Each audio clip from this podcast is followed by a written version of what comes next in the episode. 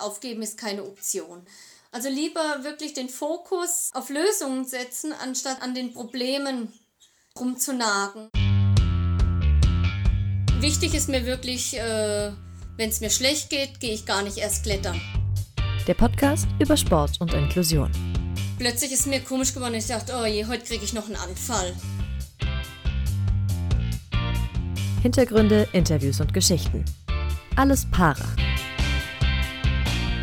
Beim Klettern war das einfach so ein Gefühl von Freiheit. Man vergisst einfach alles um sich herum. Willkommen zurück, euer Podcast zum Para- und Special-Sport. Alles Para meldet sich zurück und ja, mit Folge 27 mittlerweile. Wir biegen ab nach Anna Schaffelhuber und Wintersport. Zuletzt sind wir jetzt passend zum Monat Mai ja so ein bisschen im Frühlings- oder vielleicht sogar im Sommerfeeling und im Sommersport angekommen. Für euch äh, sind wieder am Mikrofon Dorian Aus, den habt ihr gerade gehört, und Philipp Wegmann. Und äh, wir hatten hier bei Alles Para schon wirklich vieles. Also wir haben Rollstuhltennis mal gespielt, äh, wir waren in der Halle, haben Para-Eishockey versucht zu bewältigen für uns. Äh, und auch sowas wie Doping oder Nachwuchsförderung im Parasport haben wir als Themen schon gehabt. Und für heute haben wir wieder mal eine ganz neue Sportart ausgegraben, mit der wir uns auch beide eigentlich gar nicht so gut auskennen. Deswegen lassen uns da gerne viel zu erzählen. Wir begeben uns nämlich mit unserer Gesprächspartnerin zumindest virtuell an die Kletterwand und in die Boulderhalle. Und ganz spannend dabei, auch das ist heute sozusagen neu. Unser Gast hat eine ja nicht direkt sichtbare körperliche Beeinträchtigung, äh, sondern äh, sie ist Epileptikerin. Hallo nach Karlsruhe, hallo Vanessa Weber. Hallo zusammen. Vanessa, um mal direkt da beim Thema zu bleiben, Klettern. Äh, wie, wie, sieht das so aus? Bist du heute schon irgendwo geklettert? Äh, Hauswand hoch im, im Garten auf die Bäume oder wie müssen wir uns das vorstellen? nee, nee, heu, heute ausnahmsweise nicht, aber ich war schon bei meinem Kletterpartner und wir haben für morgen was klar gemacht. Also morgen geht es gleich wieder in die Halle, morgen früh. Also am Fels wäre es natürlich schöner, aber zeitlich geht es unter der Woche nicht immer mit Kind und Co. Zu deinen sportlichen Aktivitäten, da gehen wir auch gleich auf jeden Fall natürlich nochmal viel und ausführlich drauf ein.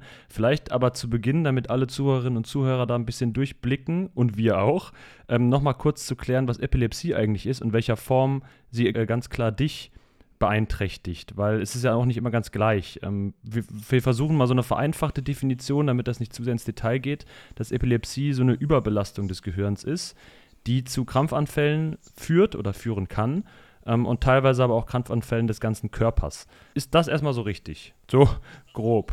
Ja, das ist also der Krampfanfall ist ja, ja, ist so der klassische, sag ich mal, Anfall, wo man kennt, wo der Körper krampft, man auf den Boden fällt, Schaum vom Mund und dieses Blauwerden der Lippe, also das zuckt. Äh, es gibt aber allerdings noch Absenzen, die habe ich mehrere im Monat. Also Großanfälle habe ich zum Glück keine mehr. Die sind eingestellt mit Medikamenten. Da ist äh, zwischendurch ist man einfach nur abwesend. Manchmal kann auch die Tasse aus dem, einfach aus der Hand fallen, wenn man jetzt zum Beispiel gerade beim Kaffee trinken wäre und dann plopp.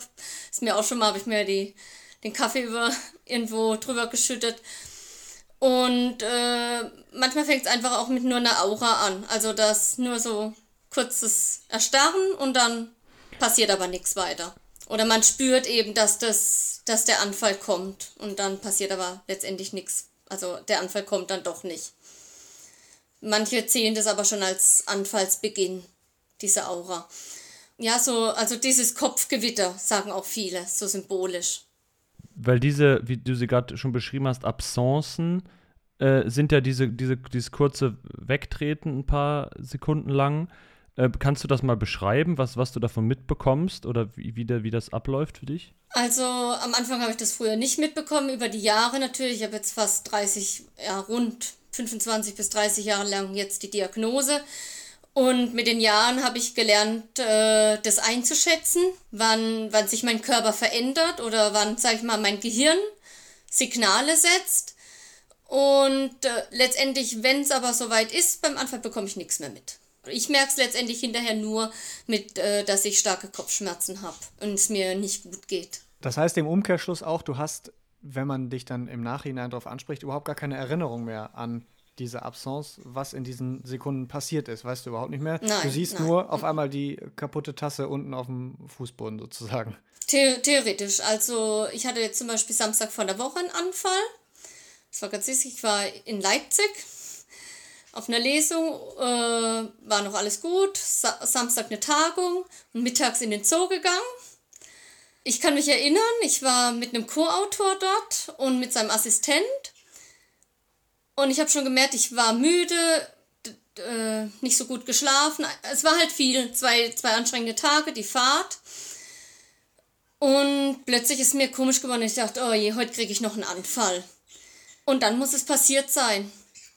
Der Freund mit seinem Assistent sind in der Zeit, während ich den Anfall hatte, einfach nur weiter und haben, äh, das habe ich aber nicht mitbekommen halt, sind weiter und haben im Zoo die Tiere angeschaut und wo ich halt wieder bei Sinnen war, das ging ein paar Sekunden vielleicht, also es geht ja nicht lang, waren sie halt weg. Und dann habe ich sie gesucht und jemand hat zu mir gesagt, ob alles in Ordnung ist, ob man einen Krankenwagen rufen soll, einen Arzt oder. Und ich so, nee, ich habe einen Anfall gehabt, alles gut. Ob er den und den gesehen hat. So beschrieben grob. Nee, hat, hat er nicht. Und da habe ich gedacht, ja gut, dann muss ich zum Ausgang. Irgendwie, ich weiß ja nicht, äh, wie ich sonst, äh, wie man sich sonst wiederfinden soll. Da dachte ich, am Ausgang, da treffe ich es auf jeden Fall. Naja, und plötzlich bin ich ausgerufen worden. Waren sie schneller als du? Ja, genau.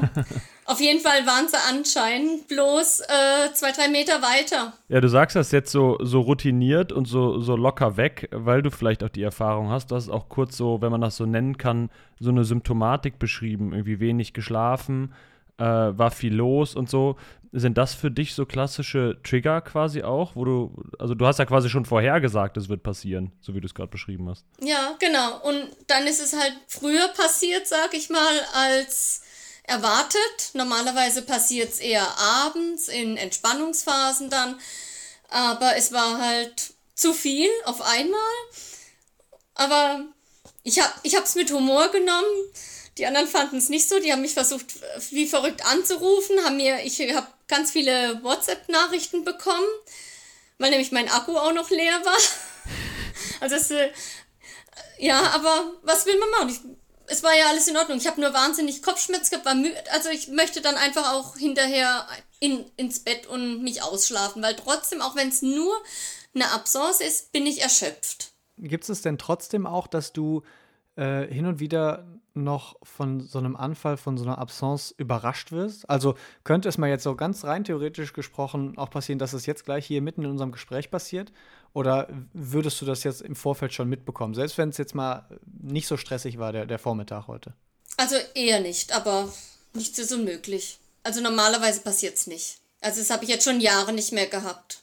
Das ist ja eigentlich ganz spannend, dass du sagst, dass das quasi in den Ruhephasen dann kommt. Das heißt, der Stress, der ausgelöst wird, den kriegt der Körper erstmal noch verarbeitet oder das Hirn. Und dann, wenn die Entspannung einsetzt, dann kommt eigentlich erst der Anfall. Genau. Also übertriebener Stress löst den gar nicht direkt aus, sondern erst, wenn der Stress eigentlich weg ist. Ja, also daher habe ich für mich jetzt auch herausgefunden, dass Sport von Vorteil ist, also diese Bewegung, wenn der, wenn der Laktatspiegel quasi erhöht ist, also dieses, ja, dieses in Bewegung bleiben. Das heißt aber, ruhiger Sport wäre eigentlich dann nichts für dich. Nee, Yoga. nee, ja, genau. nee. Yoga ist es nicht. Ja. Genau, zum Sport, wie gesagt, das Klettern greifen wir gleich nochmal auf. Wie ist das denn so mit, wo schränkt dich denn die Epilepsie wirklich ein? Also was kannst du oder darfst du vielleicht auch gar nicht machen? Also, wo ich zum Beispiel den letzten großen Anfall hatte, der, der kam überraschend. Also, es war vielleicht ja vorhersehbar, 2018 war das, weil ich viel Stress hatte und gehäuft äh, durch Mobbing am Arbeitsplatz, gehäufte Absenzen, also innerhalb von ein paar Tagen, also waren das vielleicht zehn Absenzen und dann kam ein großer Anfall. Das war auch der letzte. Und da habe ich dann erstmal nicht mehr gesichert. Einfach nicht wegen mir, sondern einfach zum Schutz meines Kletterpartners, weil ich nicht wollte, dass ihm was passiert. Das wäre jetzt speziell bezogen ja auf, auf die Sportart mit dem, mit dem Sichern. Ähm, Ich meinte jetzt eher so im Alltag. Also zum Beispiel Autofahren ist ja dann eher schlecht vorstellbar. Fahre ich nicht mehr. Ich habe einen Führerschein. Ich bin auch, bevor ich äh, meine Kinder bekommen habe, bin ich auch Auto gefahren. Würde sagen, das war einfach auch jugendlicher Leichtsinn. Da denkt man einfach auch nicht so nach. Jetzt sage ich halt auch äh, einfach, nee, es gibt viele Epileptiker oder Epilepsiepatienten, soll man ja sagen, wo unbedingt Auto fahren wollen. Also ich mache alles mit dem Fahrrad, aber da bin ich auch, da tue ich ja nicht andere in Gefahr bringen. Du hast eben schon so ein bisschen angesprochen, dass das Klettern da für dich auch eine Lösung äh, in diesem, mit, mit dieser Krankheit oder im Umgang mit dieser Krankheit ist. Was äh, sind sonst so Ansätze, die du verfolgst, um das Ganze ja, zu beherrschen sozusagen, um da so ein bisschen Herr über äh, diese Situation und über diese Krankheit zu werden.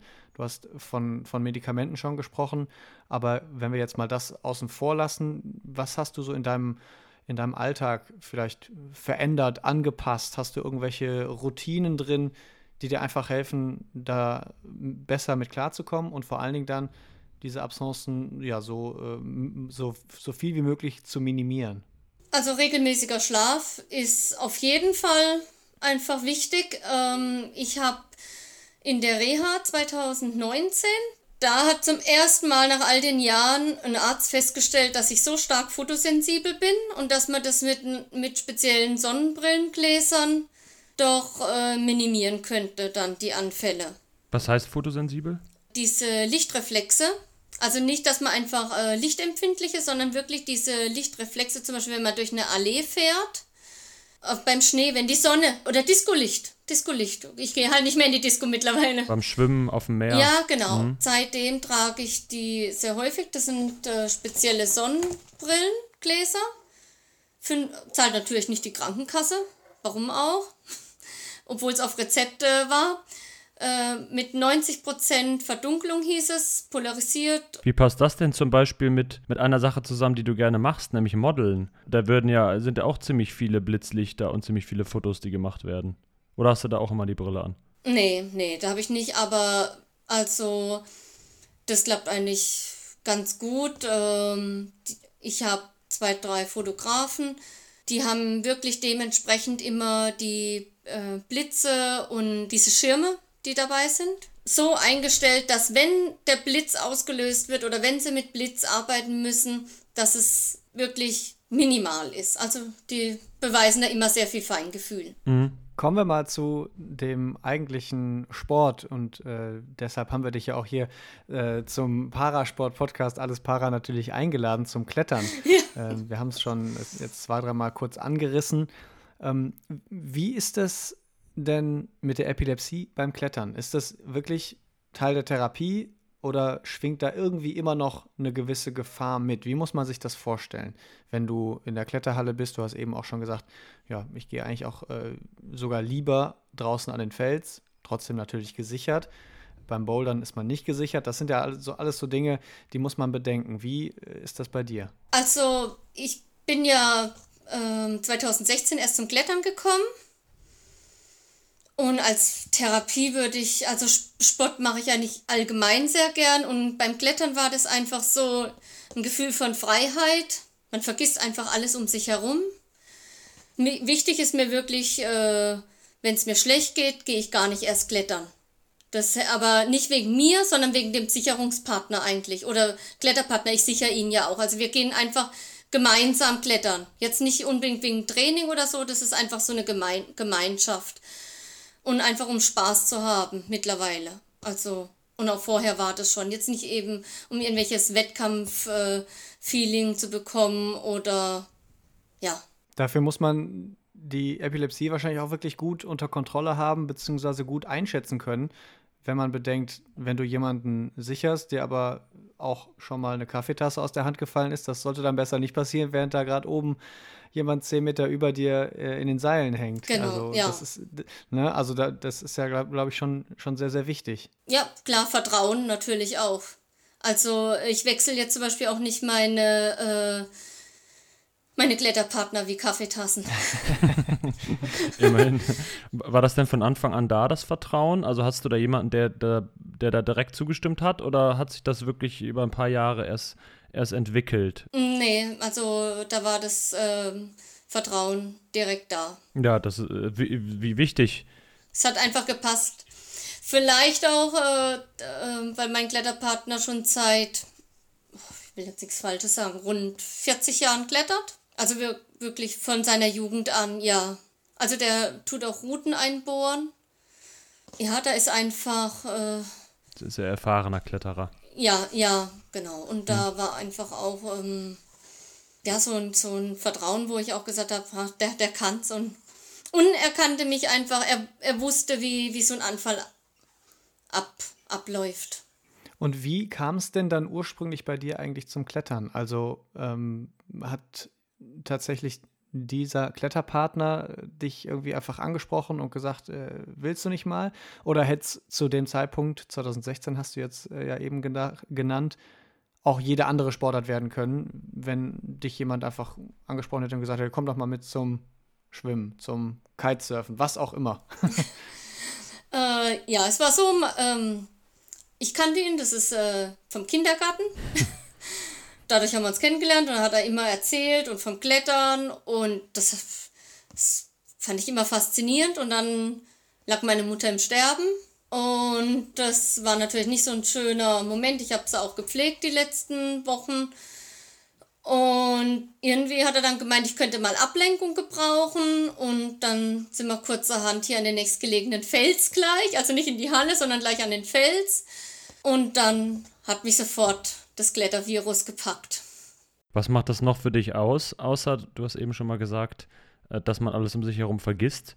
Äh, es ist ja ein relativ anstrengender Sport. Ja, weil der ganze Körper wird ja eigentlich beansprucht, äh, beansprucht Arme und Beine. Macht, ist da noch was Besonderes für dich, was das Klettern für dich ausmacht? Also zum einen natürlich, ich habe damals was verloren. Ich habe was dazu gewonnen. Das ist natürlich, wird immer da sein, wenn ich klettern gehe. Das ist natürlich so die Grunderinnerung. Ich mache gern Sport, das sieht man, denke ich auch. Und ich, ich finde es genau deswegen toll, dass es so eine Sportart ist, wo man alle Muskeln eben benötigt. Und es äh, hält mich fit, auch mein Kopf fit. Auch mal, ich habe mehr Kraft, dann äh, die Beweglichkeit bleibt erhalten, besser. Meine Schmerzen kann ich reduzieren mit dem Klettern. Und äh, es ist ein, einfach insgesamt für, für, für Selbstbewusstsein natürlich. Es ist überhaupt. Das, und wenn man im, ähm, am Fels klettern geht, ist man noch in der Natur draußen. Also, das sind so viele Punkte, ja. Falls noch jemand Argumente braucht, äh, es gibt genügend. Wir würden mal eine kleine Kategorie einstreuen in dieses Gespräch. Und zwar diese hier. Erster Verlierer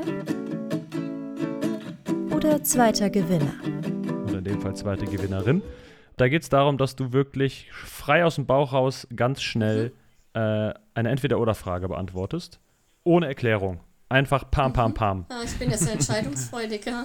ja, das wird jetzt auf jeden Fall hier geprüft. äh, Dorian führt mal durch. Jo, wir starten. Und zwar mit Nutella oder Marmelade? Marmelade. Welche Sorte? Erdbeer. Sehr gut. Apple oder Android? Android. Aktivurlaub oder Entspannungsurlaub? Aktiv. Nichts anderes haben wir erwartet. Sport gucken oder Sport machen? Sport machen. Stadt oder Land? Uh, Land. Und das, obwohl du in Karlsruhe lebst? Ä etwas außerhalb, ja. Ist jetzt keine Millionenstadt, aber jetzt auch nicht so klein. Deswegen mal außerhalb. Ich habe aber Hühner. Oh, Urban Chickening habe ich gehört, ist ein neuer Trend. Wahrscheinlich gar nicht mehr so nennt. Mit dem Nachbar zusammen. Klettern oder Bouldern? Klettern.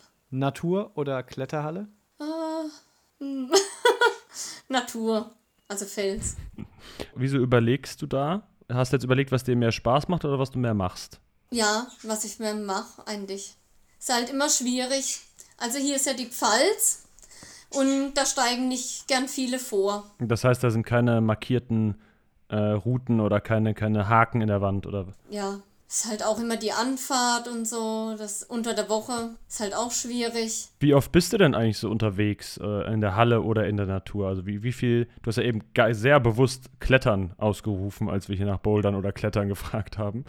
Also wie oft kletterst du unter, in der Woche?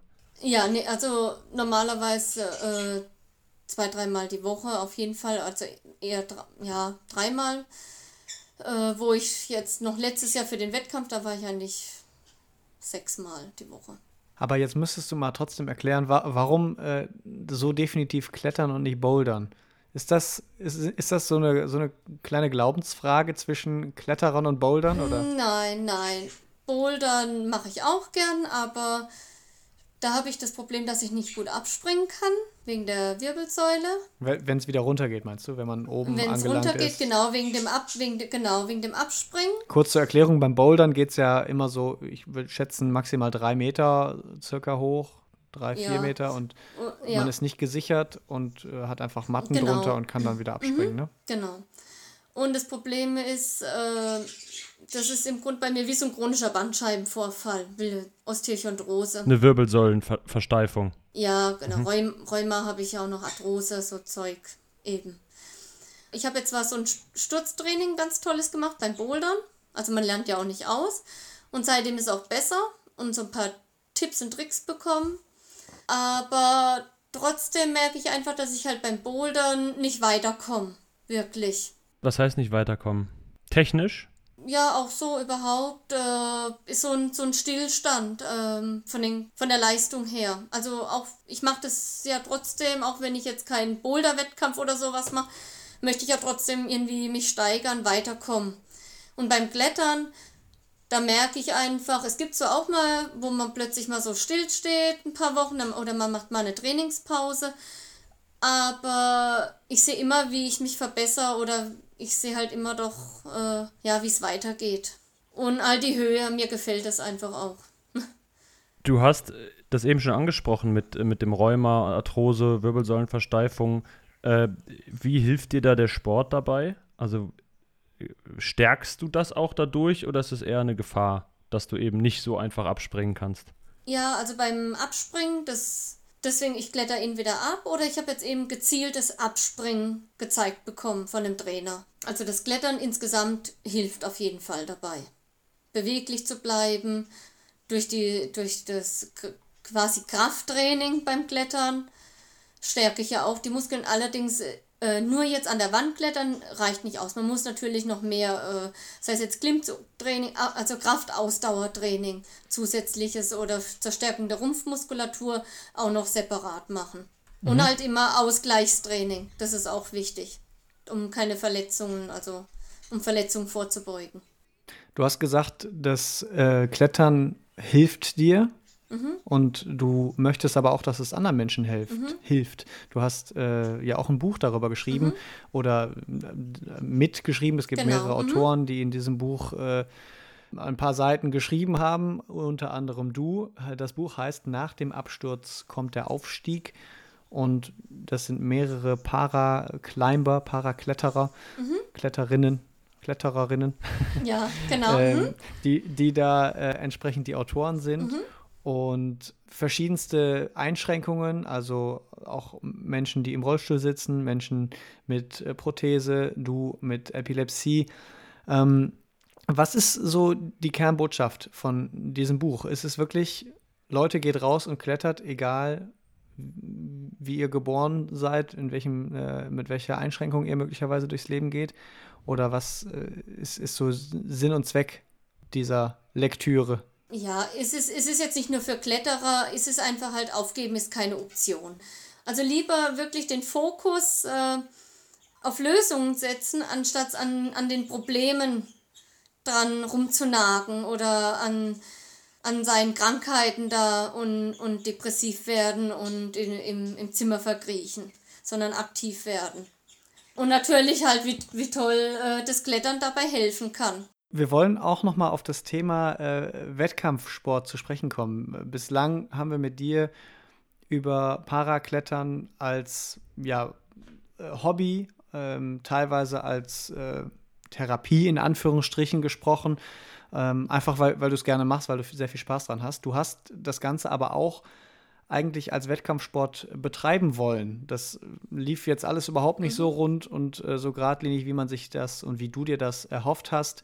2020 sollten einige internationale Wettkämpfe stattfinden, wo du dann äh, als äh, Mitglied des Team äh, des, des deutschen Parakletterteams äh, angetreten wärst. Die sind allerdings alle Corona zum Opfer gefallen. Äh, Das war in dem Jahr äh, ja, wahrscheinlich nicht zu, nicht zu ver verhindern. Da hätte man noch so viel verschieben können. Da würden wir die wahrscheinlich jetzt austragen. Und letztes Jahr war dann in Innsbruck ein World Cup, also auch ein internationaler Wettkampf, wo du teilnehmen wolltest und dann leider kurz vorher vor Ort, du warst schon angereist, ähm, naja, ich sag mal jetzt mal in Anführungsstrichen aussortiert wurdest. Äh, du wolltest in der Klasse RP3 starten, also in einer Klasse für äh, Menschen mit neuro neurologischen und physiologischen Einschränkungen. Die gab es bis dahin auch immer, nur in der Zwischenzeit, äh, im, in der Corona-Lockdown sozusagen, hatte die Veranstalter, hatte der Weltverband sich überlegt, wir äh, ändern die Klassifizierungen und äh, du warst auf einmal in keiner einzigen Klassifizierung mehr drin und darfst jetzt im Paraklettern sozusagen gar nicht antreten. Ähm, hast du mit dem äh, Kapitel Para-Wettkämpfe so für dich jetzt abgeschlossen und du machst es einfach nur noch als Hobby? Oder wie, wie bewertest du das jetzt nach den, nach den Vorkommnissen der letzten Jahre? Also für mich ich, habe ich jetzt äh, abgeschlossen. Und zwar, das, ich war jetzt nochmal ja, im November in, in Holland bei einem Wettkampf, habe dort äh, in der Open Category bin ich nochmal angetreten.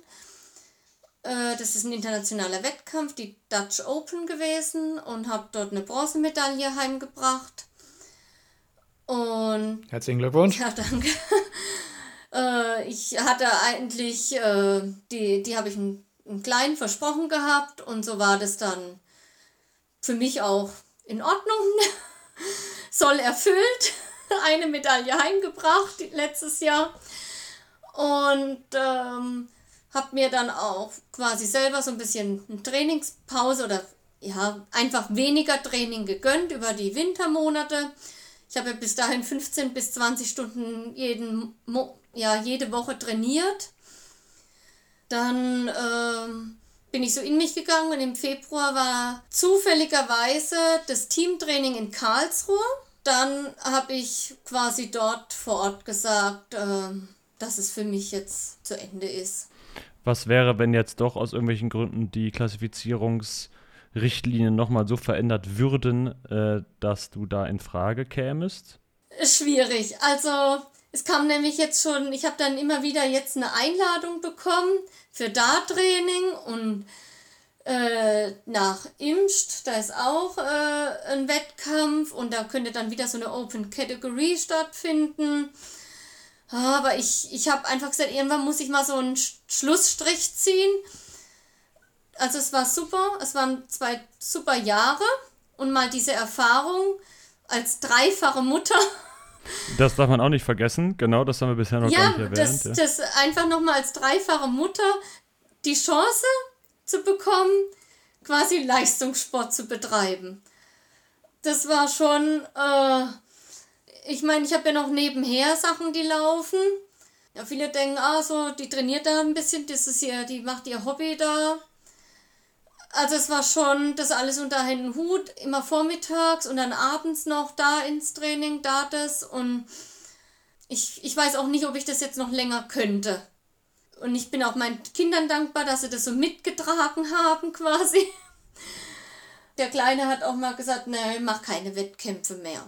Zumal du da ja auch wirklich immer so auf deine Gesundheit achten musst. Ne? Also je mehr du dir da an Training und Wettkämpfen aufhalst und die Familie nicht vernachlässigen willst, desto mehr Stress hast du automatisch direkt wieder. Und ja. das wäre ja wiederum im Sinne der Epilepsie eher kontraproduktiv. Ja, ich habe ich hab ja auch noch, äh, ich hatte jetzt im, im Februar Corona.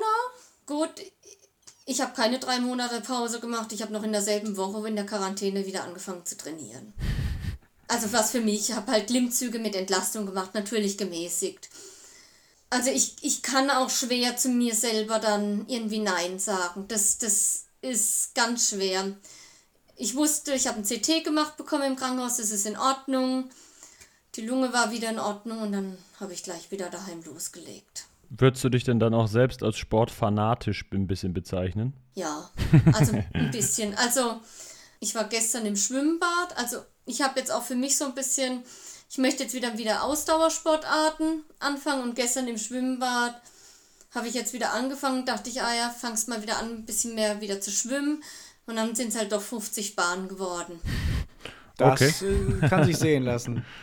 Also ich weiß nicht, wann ich das letzte Mal 50 Bahnen geschwommen bin. Nicht, nicht freiwillig. Auf jeden ja, Fall. aber ganz gemütlich, ganz, ganz gemütlich. Ich habe das ganz gemütlich gemacht. Also jetzt nicht äh, irgendwie auf Tempo. Aber das, das hat so gut getan.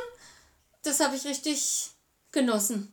Sag mal ganz kurz dein persönliches Top 3 Ranking an Sportarten. Ich tippe mal Klettern auf der 1. Also wir gehen mal von 1 an runter und nicht hoch, sonst wird es nicht so spannend.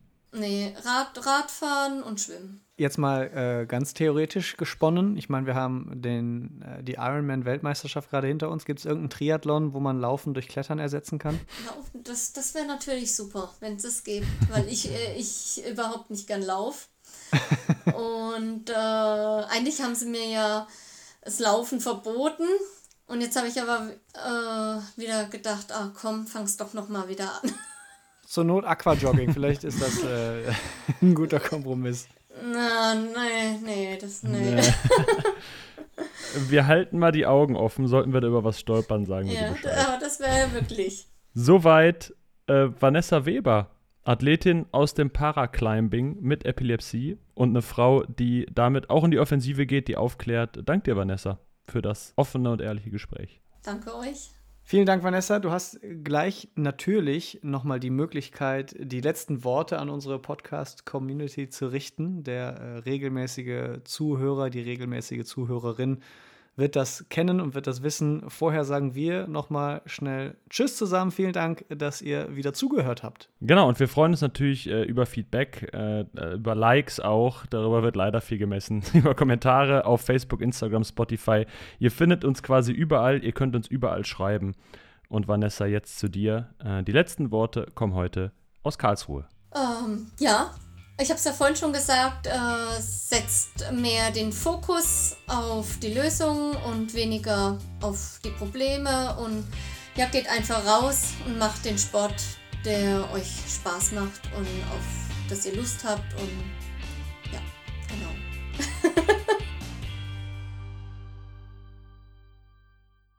Schatz, ich bin neu verliebt. Was?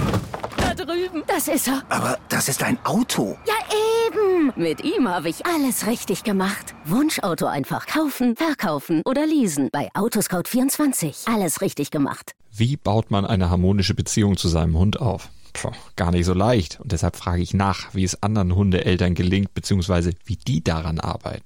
Bei Iswas Dog reden wir dann drüber. Alle 14 Tage neu mit mir, Malte Asmus und unserer Expertin für eine harmonische Mensch-Hund-Beziehung, Melanie Lippisch. Iswas Dog mit Malte Asmus. Überall, wo es Podcasts gibt.